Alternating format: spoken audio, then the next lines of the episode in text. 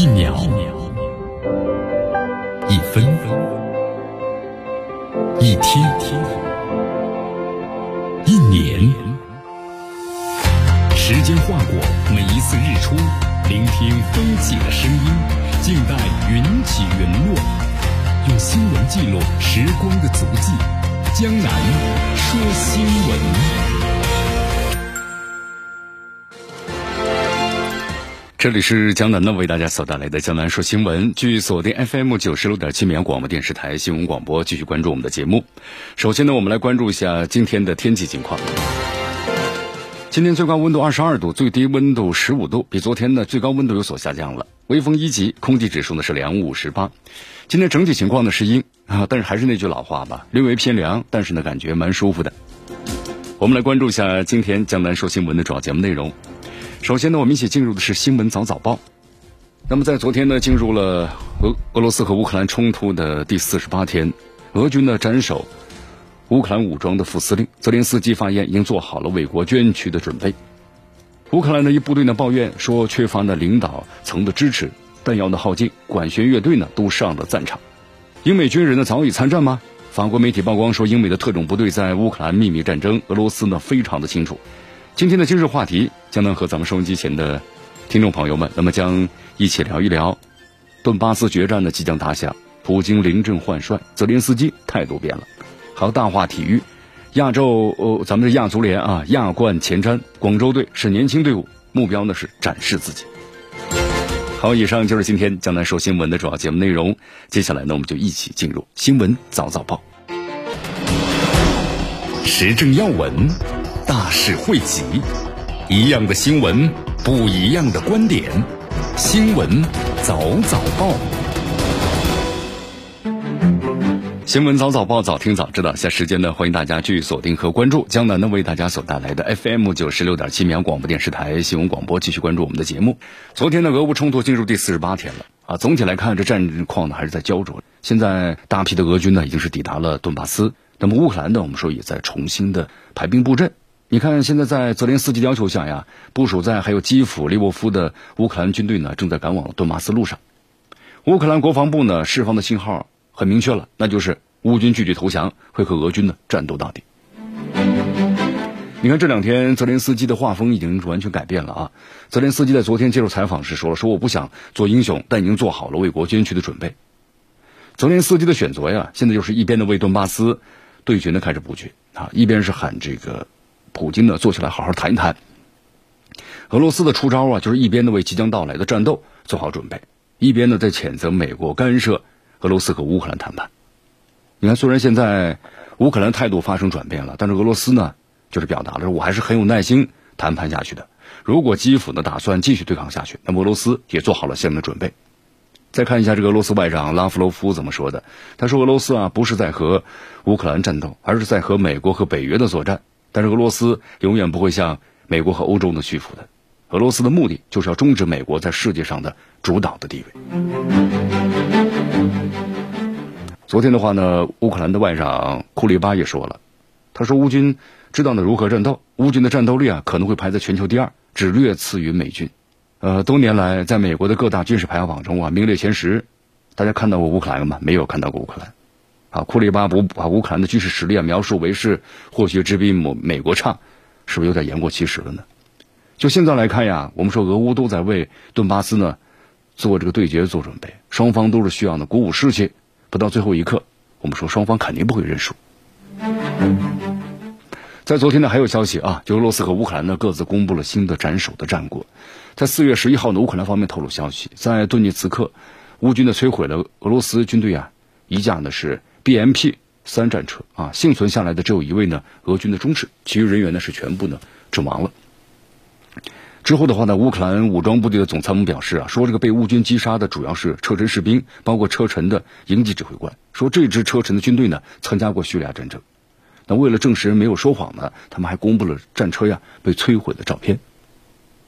像这个乌克兰，我们说要这样去表态的话，虽然呢。马里乌波尔之战呢还没有结束，但是部分的车臣军队啊已经来到了顿巴斯，只是有点不同。在这个马里乌波尔呢和亚速营对决的，那么大部分都是车臣的特种兵，很擅长的巷战。那么赶往了顿巴斯的应该是车臣的地面部队，那么擅长的是阵地战。你看，在这两天，俄罗斯国防部也说了嘛，在哈尔科夫，俄军呢是击杀了乌克兰的极端武装的高级头目，那就是有这个铁锤称号的博班尼奇。这个博班尼奇啊，是俄罗斯就是乌克兰极端的武装的副司令，曾经指挥过对顿巴斯民众的军事行动，包括呢用这个重武器啊炮轰顿巴斯的居民区，也爆也造成了包括呢儿童在内的数百名顿巴斯的民众的遇难。在这个乌克兰呢，我们说，呃，博班尼奇他是赫赫有名的强硬派的人物，得到了非常多的乌克兰就是极端武装员的支持，但是我没想到呢，在这个哈尔科夫被击杀。啊，至于是俄军怎么把他给斩首的，俄罗斯国防部呢没有透露消息，就详细的消息没有。在俄罗斯发布声明之前，就四月十号的时候，乌克兰独立通讯社呢就证实了波班尼奇呢被击杀这件事是真的。你看，我们说之前的话，乌克兰一直在不断的公布就斩首啊俄军的一些高级指挥员啊，比如俄军的副司令。那么这段时间呢，乌克兰好像就没有这方面的消息了啊，没有击杀过什么俄罗斯军官了，说明一点，俄军的警惕性提高了。你看，一开始的时候呢，呃，高层指挥员走到一线，那身先士卒，亲赴前线呐。但是可能低估了乌克兰军队的情报获取能力。当然，背后也有美国和西方的支持啊，情报支持，还有就斩首能力。俄罗斯也表示啊，美国一直都在为乌克兰呢提供情报支持啊，这是肯定的。你看，从这个双方冲突打响之后，整个北约的空中预警就没有停过，一天二十四小时，然后不断的为乌克兰呢提供相应的情报支持。你看，除了这个斩首乌克兰的军官，还有武装头目啊，那么俄军呢还发射了精确的导弹。这段时间呢，对乌克兰的像燃料库啊、炼油厂啊、弹药库都发起了这个定点的轰炸。呃，北约为乌克兰呢提供重武器的方式，就是把武器啊藏在物资里面。那到底是你运送的是民用的物资呢？比如说粮食啊，其他的一些补给，那俄军就不好下手了。普京的选择是攻击乌军的燃料补给。那么这样一来的话呢？就算你大批战车来顿顿巴斯，但你没有燃料的话，你怎么去作战呢？对对，所以这个方式呢也不错。四月十一号的时候，俄罗斯国防部表示，用巡航导弹呢摧毁了某个欧洲国家呀为乌克兰提供的 S 三零零。地点在哪儿呢？第聂伯罗南部的仓库，二十五名乌克兰人呢被击中。啊，据说当天的话呢，俄军还用导弹呢歼灭了三百名乌克兰的武装人员，摧毁了乌克兰呢五十多辆的战车。在这个马里乌波尔啊，战事呢很快也快要结束了啊。卡德罗夫也表示说，马里乌波尔百分之九十八以上地区都已经被控制了。那么车臣的士兵啊正在攻击钢铁厂。卡德罗夫呢也强调，接下来那么俄军呢和车臣呢还会在顿巴斯发起的进攻，那么直到拿下顿顿涅茨克和这个卢甘斯克，然后呢围攻基辅。呃，我们说现现在的话呀，俄军呢和车臣士兵基本上控制了就是马里乌波尔的港口区，战斗最激烈的地方在哪儿呢？就是在。亚速这个钢铁厂，你看现在还有消息说呀，普京呢已经调用了就二百四十毫米的迫击炮啊，就是郁金香，准备要轰击这个亚速钢铁厂。这个郁金香的话呢，我们说是在苏联时期那么所研制的重型迫击炮，啊一一个一发炮弹就重几百公斤，那么打出去的话呢，一栋楼都可以塌。现在的话又把它进行了现代化的改装，啊，那么就是因为我们是呃都知道这个。亚速钢铁厂的话，那是在苏联二战之后呢，投资投巨资建设的，啊，它这个钢铁厂的话呀，是按照战时的要求所修建的，那包括呢地下据说是最深的有六层，啊几十米，而且呢很多上百栋的建筑都是经过呢，呃呃加固的，所以说要打下来的话非常非常的困难，你没有重武器的话就很难。那么现在的话呢，就要拿下就亚速营据守的最后的据点，就是。亚速钢铁厂。那么关于这个亚速营的话，有这么一件事儿要值得注意。你看，在昨天，乌克兰的总指挥扎鲁日内表示说，马里乌波尔的这个战斗啊还没有结束。乌克兰国防部呢一直都在和乌军的保持交流，但是防御战呢就是不可透露，就是其中具体详细情况不可透露。亚速营的副指挥官巴拉马尔昨天的表示，他说有些乌克兰的政客呢一直会说支持亚速营和亚速营保持的沟通，但实际上呢亚速营两个多星期。已经没有和这个乌军的总指挥部取得联系了，也就双方这个话呢，只有一个人在，肯定是有一方在说谎啊。巴拉马尔强调说，亚速营等待救援，但等到现在，结果呢是沉默。亚速营这个发言呢，我们说肯定在讽刺泽连斯基和扎鲁日内啊，就是根本就没有救援了，已经被俄罗斯呢就完全的把他们的联系给切断了。泽连斯基曾公开表示啊，说亚速营是乌克兰的英雄，是乌军的一部分，部署在马里乌波尔的乌军呢和亚速营正在顽强的作战。那现在问题就来了，既然亚速营是乌克兰英雄，那为什么这个乌克兰要对亚速营见死不救呢？好，当然乌克兰不是不搭理这个亚速营，啊，因为到现在为止，亚速营确实得不到这个援救，从物资、人员都没有。但是看看新闻消息，乌克兰出动有直升机、有货船，去帮助亚速营指挥官的撤离来看，乌克兰是没有把这个亚速营当做拖住了俄军的棋子。那最合理的解释。就是这段时间，看一直有消息在说嘛，说亚这个亚速钢铁厂之内还有重量级别的人物，比如说北约的高级指挥官啊，在北约的要求之下呢，乌克兰不得不想方设法的援救，但是结果是没有结果，救不出来，直升机去了，被俄军的给击落了，你乌克兰的货船还没抵达马里乌波尔，就被俄军的军舰开火给击中了，那么着火之后只能作罢。这亚速钢铁厂啊，易守难攻，刚才我们做了个介绍了。啊！但是在亚速营呢，已经无路可退，只能够退守那么地下堡垒的情况之下，俄军有的是歼灭这个亚速营的方法啊！你比如说灌这个海水啊，或者俄罗斯，我们经常采用一种呢对付地下，你在地下这个堡垒的话，那我怎么办呢？我拿这个水泥把那个通道给你封了，但你出不来了啊！当然这种做法的话呢，我们说可能会遭到这个啊世界舆论的谴责，对吧？有有悖于道德。好，但是不管怎么样吧，普京采用什么样的战术，那么取决于俄罗斯愿意付出多大的代价。好，现在在这个整个的我们说亚速营啊，呃，确实马里乌波尔，看看这个新闻图片，那已经是一片狼藉了。昨天的话有这么条消息，乌克兰第三十六海军陆战旅啊，就是抱怨，就是发这个脸书抱怨啊，说部队的弹药呢已经是用尽了，那么军方领导呢并没有提供相应的支持。位于这个马里乌波尔的士兵面临两种情况：要么被俘虏，要么就死亡。根据呢综合这个《卫报》《每日邮报》的消息啊，在昨天的帖文当中，乌克兰第三十六海军陆战旅这样写道：说今天可能是最后一场战斗了，因为弹药呢很快用完了。我们其中一些人呢会面对死亡，另外一些呢会被俘虏。目前的话，该部队的伤员呢占了全旅的一半，四肢健全的人呢继续返回呢战场作战。步兵全部阵亡，炮兵、无线电操作员，包括司机、厨师，据说这个管弦乐队啊，都被迫呢参作战了。该部队抱怨呢是乌克兰的军方就领导层没有支持啊，没有人愿意和他们交流。现在人员不足，弹药耗尽。该部队表示啊，在马里乌波尔的四十七天的防御作战即将结束了，啊，就是整个的弹药呢已经完全的耗尽，已经没办法再坚持下去了。好所以说现在的话呢，乌克兰很多军队啊，那么如果要是被俄罗斯围起来了，那就是，呃，最终就两种情况，你要不就是投降，要不就是全部的阵亡。啊，同时还有个消息，现在就是英国和法国的精英部队一直在乌克兰。你看，我说我们之前的话呢，曾经在节目当中谈到过啊，就乌克兰说他没有这个啊西方国家就北约啊的驻军，但是呢。之后还有消息，包括呢，美国也有特种部队，对吧？作为教官，在乌克兰一直呢其实都是有的。那么可能不光是美国，还有英国。你看，在昨天的话呢，近日俄罗斯就发布了这样的消息。那么同时，法国情报界一位消息人士呢，也告诉法国的媒体记者，他们就说这个消息呢应该是真的，就是美国的三角洲部队，还有英国的 SAS，那么就是英国的特种空勤团，那么都在这个。乌克兰，这个消息的话呢，说俄罗斯也非常的清楚，就是外国军队啊对其他军队发动的秘密战争，那么其中可能就是一些国外的特种部队的事宜，因为英国和美国一直是乌克兰现在的最积极的支持者。你看，包括这两天，约翰逊呢还到这个基辅嘛，和这个乌克兰总统泽连斯基漫步于那基辅的街头，那就是完全支持。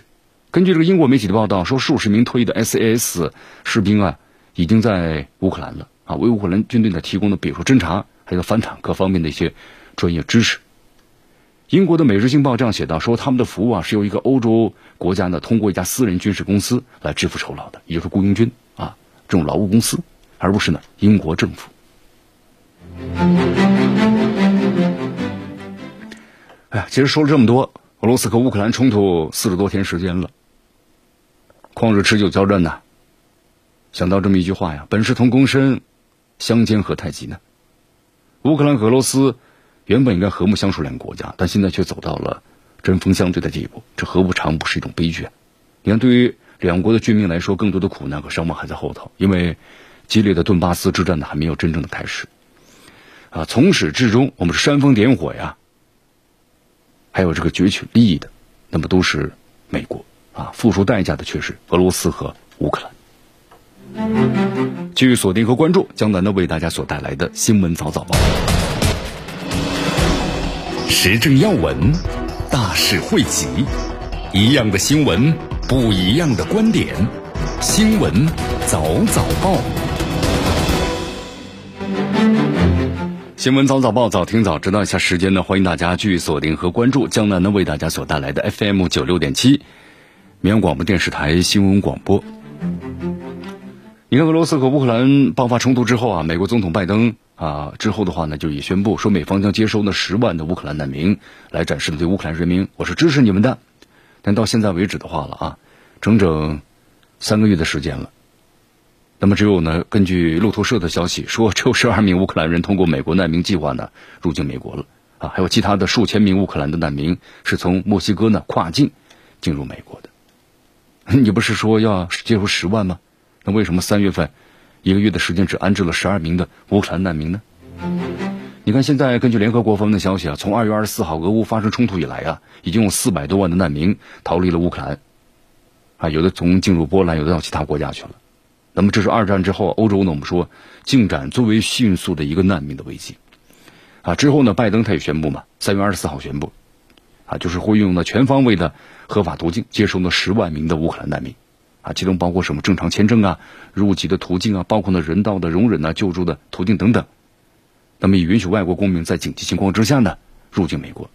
但是到现在为止的话呢，其实美国在一月和二月接收了五百一十四名的乌克兰难民。随着俄乌冲突呀爆发，包括呢逃离这个乌克兰的人数呢在暴增，整个三月份，美国只接收了十二名，还有其他数千人呢是通过墨西哥跨入到这个美国的啊跨境的。那么这条路线的话呢，其实是目前乌克兰人进入美国最佳的途径。不过呢，他们需要有旅游的签证进入墨西哥，同时在没有获得保证允许入境情况之下呢，靠近美墨边境，所以非常的麻烦。现在这个美国的话呢，其实是在拒绝给乌克兰人。发放这签证的 啊，所以说美国国家安全部呢也没有说明三月份到底是给有多少人乌克兰入境。那路透社消息就说一共才出是十二个人。所以网友们也说了嘛，美国的所作所为，乌克兰人你还相信他们？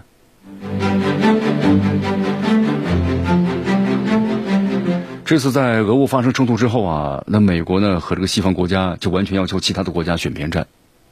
啊。但是我们说了，你看。这两天，这个美英呢举行线上的峰会，就美国和印度，同时呢，日澳美三国呀都劝说莫迪，呃，因为这个印度，那么这次呢，他没有跟随这个美国制裁俄罗斯，而是呢抓紧时间和俄罗斯啊在经贸方面呢加紧合作。对方我们说有个抄底嘛，因为那个现在价格呢还有这个优惠价，特别是利用这个卢布，我们说就是在贬值的情况之下，啊，又有有相应的折扣或优惠。我们说这也叫雪中送炭吧，但是印度这种做法呢，引起了美国西方国家的强烈不满。你看，白宫方面说，这次的线上会晤呢，除了加深就是和印度的关系之外，那么还有就是关于这个俄乌冲突当中啊有关的问题，就是印度的态度要展开这个磋商。所以咱们解读一下啊，连这拜登呢还是看不下去了，要亲自上阵，那就是逼这个莫迪，你必须要站到美国一边，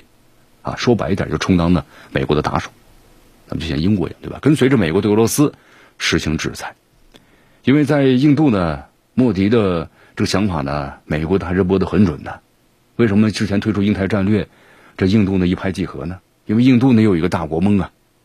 你看他劝这个莫迪，印度在世界上地位啊不会呢依赖于俄罗斯的能源而得到提高。从俄罗斯购买石油呢，不仅是不符合印度利益，还会妨碍呢美国在乌克兰的布局。啊，其实拜登这个话呢，威胁的意味非常浓，他就是在警告莫迪，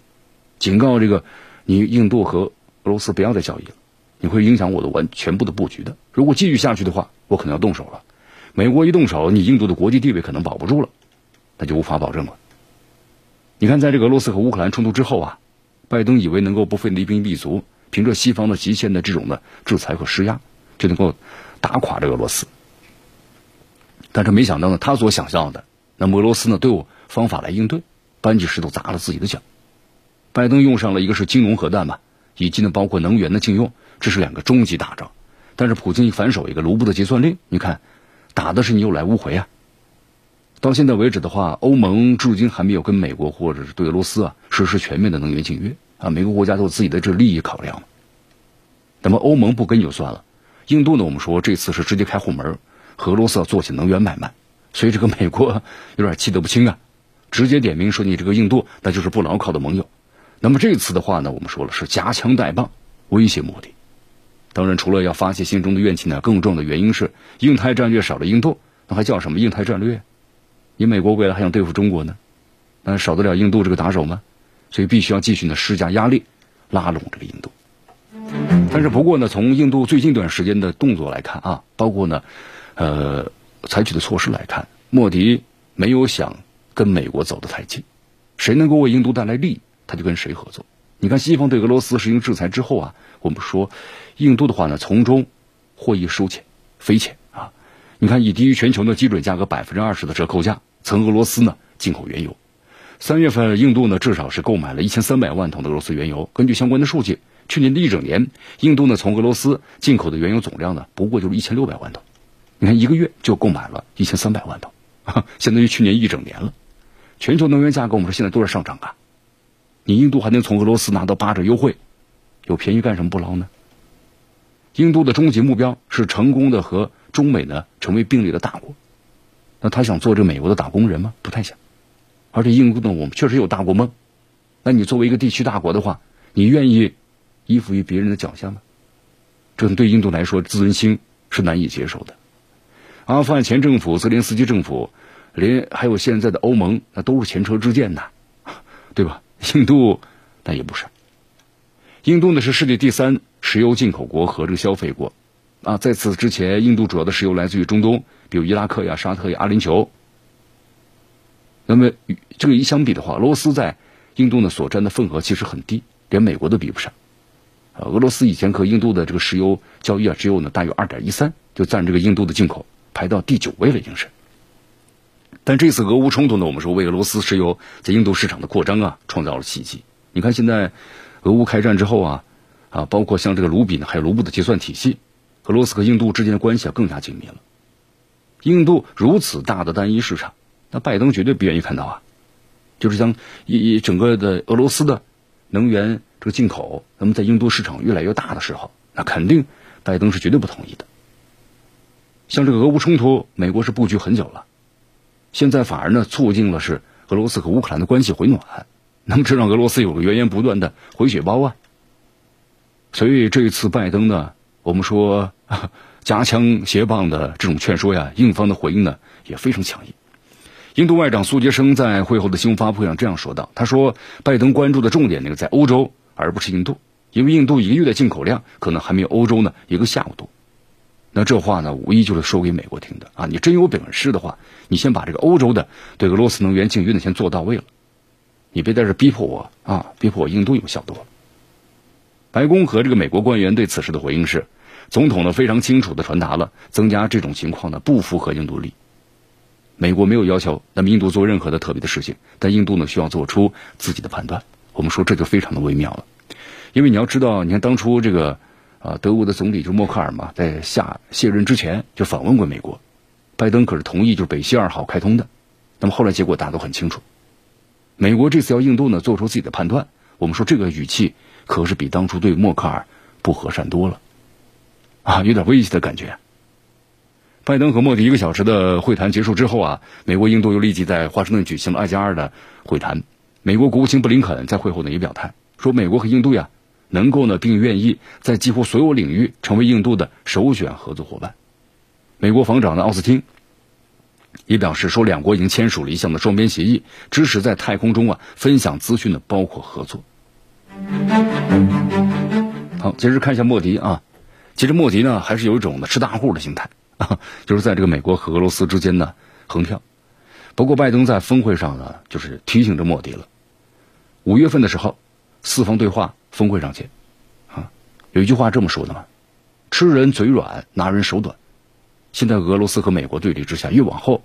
莫迪的面临的压力肯定会越来越大啊！如何在这刀尖上继续跳舞下去？我们说这是一个技术活呀。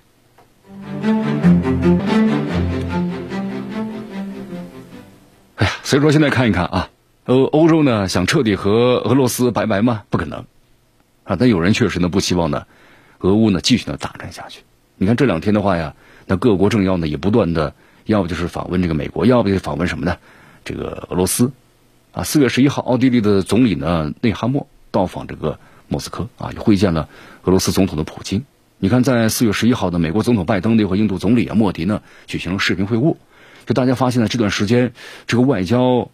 这个场上呢也是风云变幻，好像整个的事态啊起着一个一个变化。咱们首先先看一下这个内哈默的访问俄罗斯，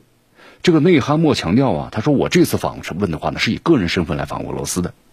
但是。毕竟，他确实是俄乌冲突以来的第一位访问俄罗斯的欧盟国家领导人，而且呢，他是从奥地利，就是驻俄大使馆的出发去会见普京的。呃，虽然你强调了是个人身份，但没有任何意义。在俄罗斯总统普京会谈之后的话，内哈姆呢发布了一份书面声明，这份声明当中呢提到这么一句话，他说他和普京的会谈呢非常直接、开放和艰难。你看，内哈默还说呀，他向普京发出重要的信号，那就是这场战争呢必须结束，因为呢战争只有输家。那么之后呢，他还强调自己的莫斯科之行并非一次呢友好之旅。你看，奥地利啊俄罗斯两国媒体呢，就是在啊他们二位呢，就是内哈默和普京会谈的时间还有细节的披露上是有差异的，就不太一样。你看，俄罗斯说了，呃，双方会晤时间呢不是很长，嗯，并表示呢，普京向内哈默。解释了一下，就是俄罗斯特别军事行动的目标是乌克兰的去军事化，那么俄军呢已经完成了第一阶段的主要任务，而俄罗斯国防部呢声称下一步主要目标呢就是解放顿巴斯地区。奥地利媒体说，他们俩的会谈呢持续了大约七十五分钟，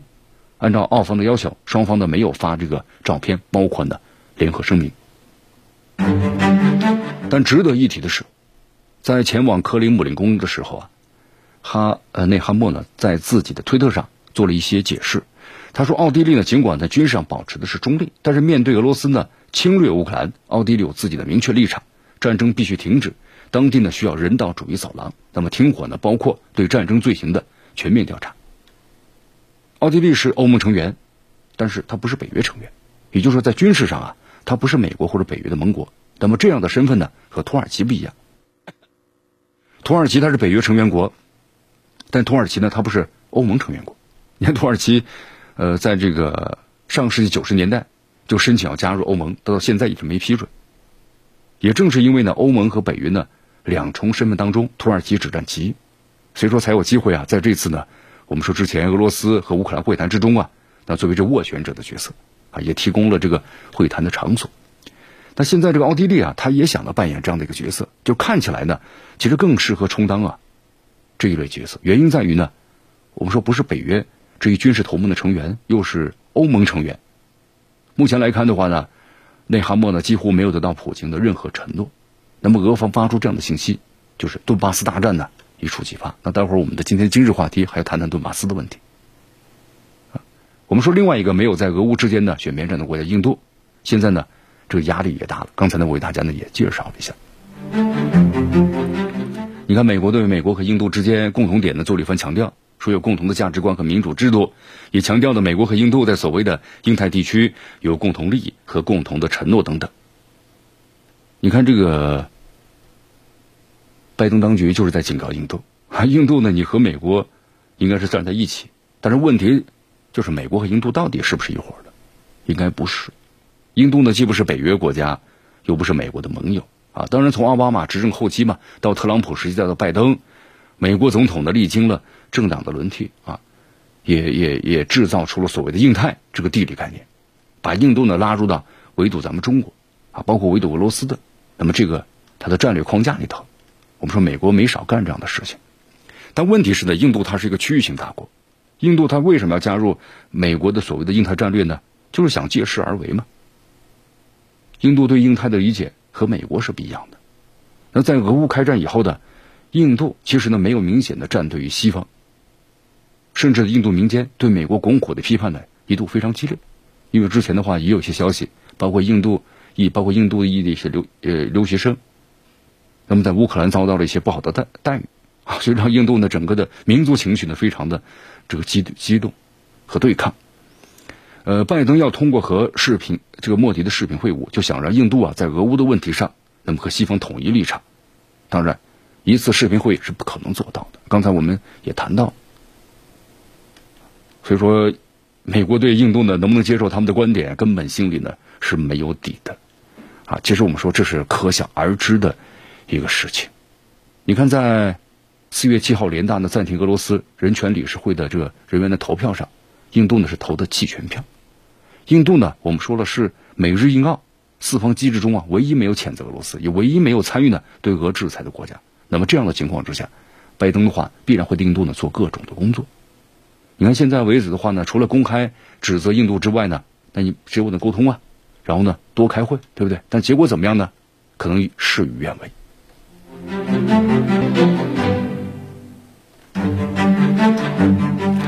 好，一句话呀，其实印度呢有自己的算盘。那莫迪呢也不可能全盘接受呢拜登的整个的算盘。那么现在这个情况来看呢，关于俄乌冲突，啊，这个军事态势呢还是在发生变化着。你看，美国的话依然是在拱火，啊，乌克兰呢陷入战争泥潭，那最终呢苦的还是这个老百姓。继续锁定和关注江南呢为大家所带来的新闻早早报，时政要闻。大事汇集，一样的新闻，不一样的观点。新闻早早报，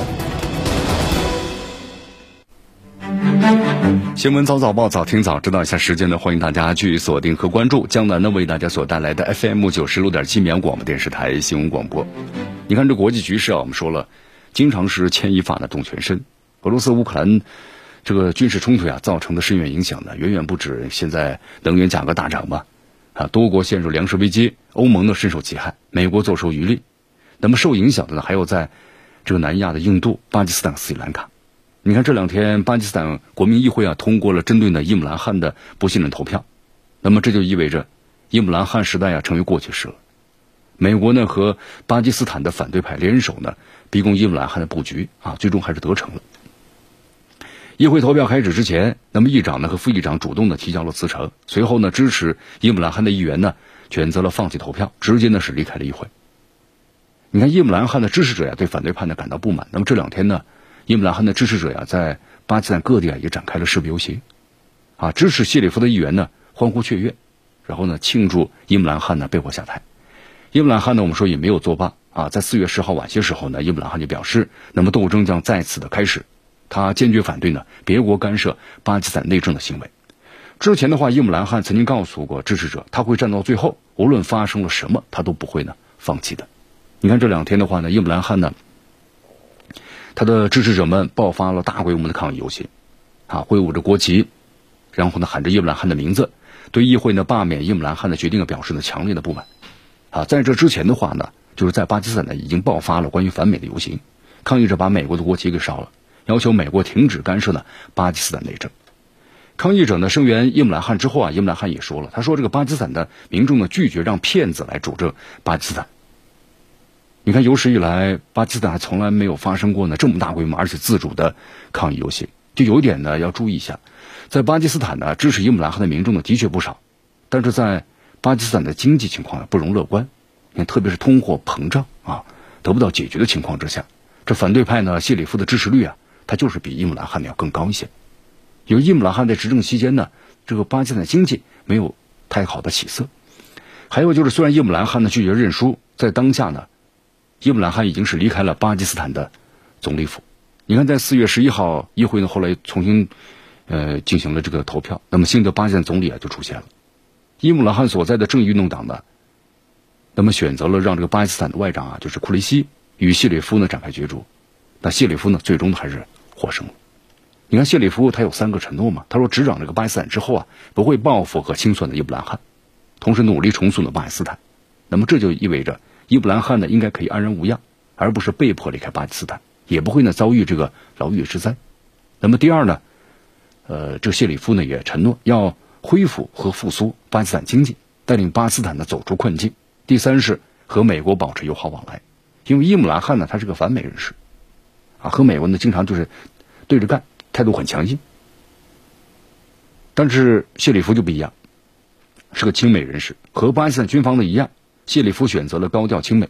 那么谢里夫表示啊，对巴基斯坦来说，和美国保持友好往来非常的重要。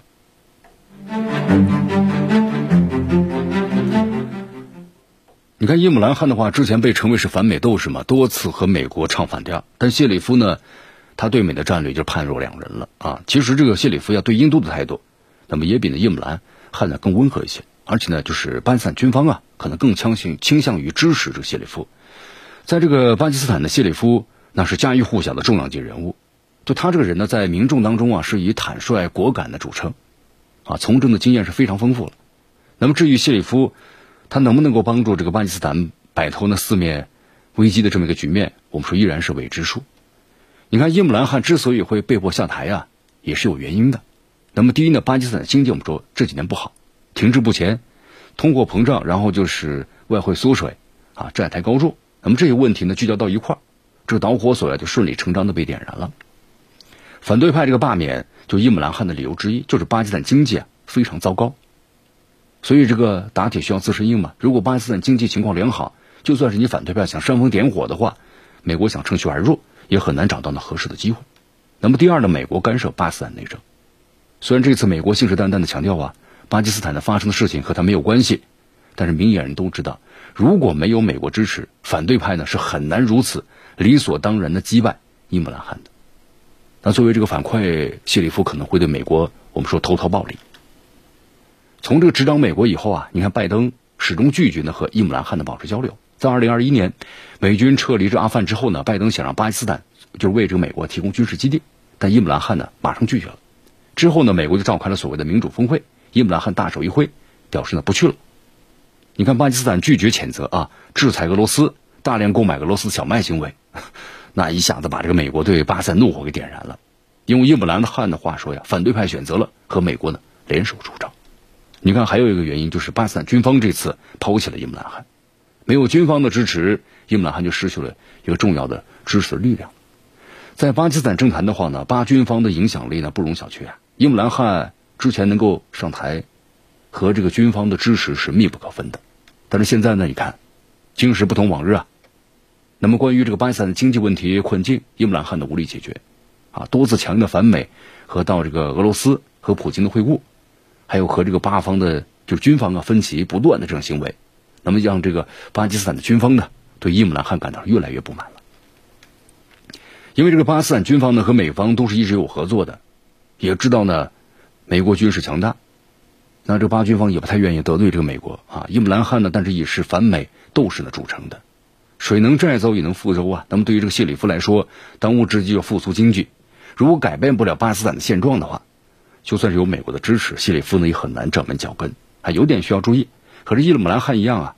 谢里夫，我们说这个人的话，虽然现在亲美啊，但对中国也非常友好。对外的战略最大区别就在于呢，谢里夫相对于左右逢源，想改善一下美国和巴基斯坦的关系。那么伊姆兰汗的话呢，他是高调反美，让白宫呢是倍感不满。那么反过来说，最大的输家是俄罗斯啊，因为伊姆兰汗呢不但是拒绝制裁俄罗斯，还为俄罗斯呢雪中送炭，那么承诺呢要和俄罗斯保持经济合作，俄罗斯现在是急需要呢这个订单的，这是个好消息。那么对于这个俄乌冲突呢，巴基斯坦军方已经选择了谴责俄罗斯。那么如果谢里夫上台，那俄罗斯面临的局面可能就会糟糕一些。而且这两天我们说这美国又在和印度呢举行这个会谈嘛视频会议，对吧？很明显，